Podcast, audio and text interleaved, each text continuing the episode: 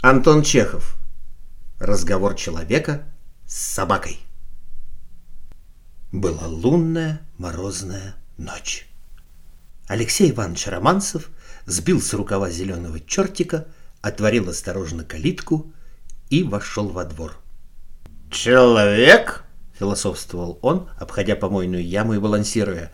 «Есть прах, мираж, пепел, Павел Николаевич, губернатор, но и он пепел. Видимое величие его мечта. Дым. Дунуть раз, и нет его. Донеслось до ушей философа. Романцев глянул в сторону и в двух шагах от себя увидел громадную черную собаку из породы степных овчарок и ростом с доброго волка. Она сидела около дворницкой будки и позвякивала цепью. Романцев поглядел на нее, подумал и изобразил на своем лице удивление. Затем он пожал плечами, покачал головой и грустно улыбнулся. «Р-р-р», повторила собака.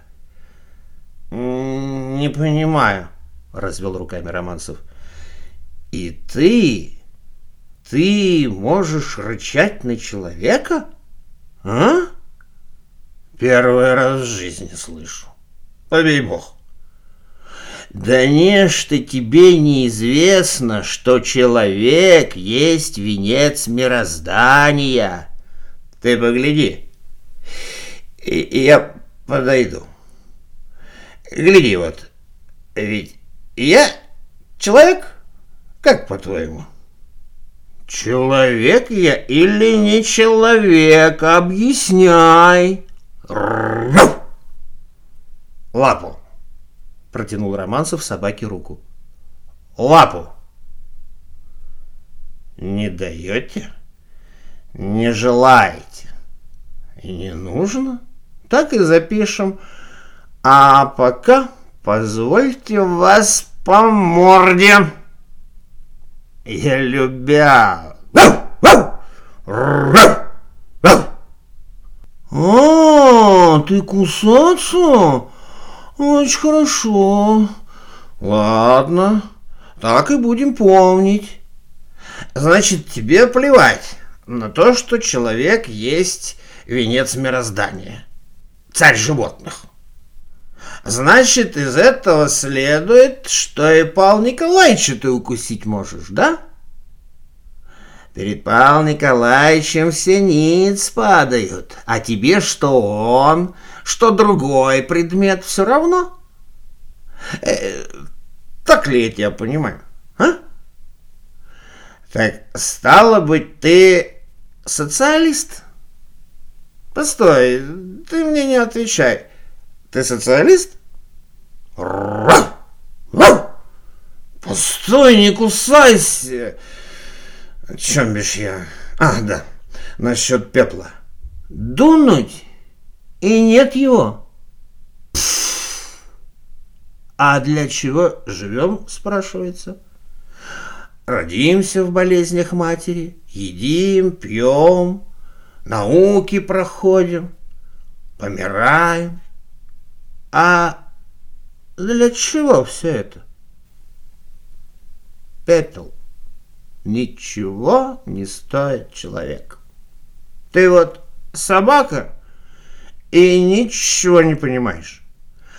А ежели бы ты могла залезть в душу, ежели бы ты могла в психологию проникнуть... Романцев покрутил головой и сплюнул грязь.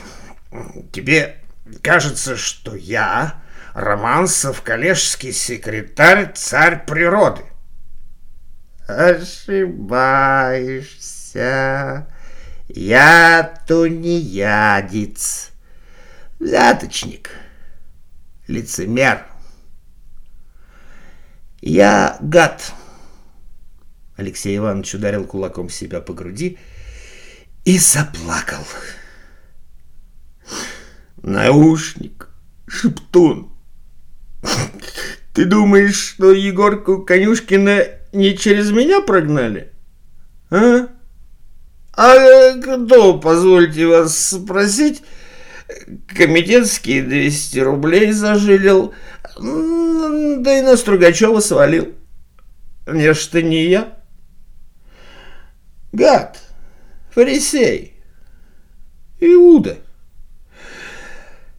Ах, подлипал лихаимец, сволочь. Романцев вытер рукавом слезы и зарыдал. Кусай, ешь. Никто, отродясь, мне путного слова не сказал.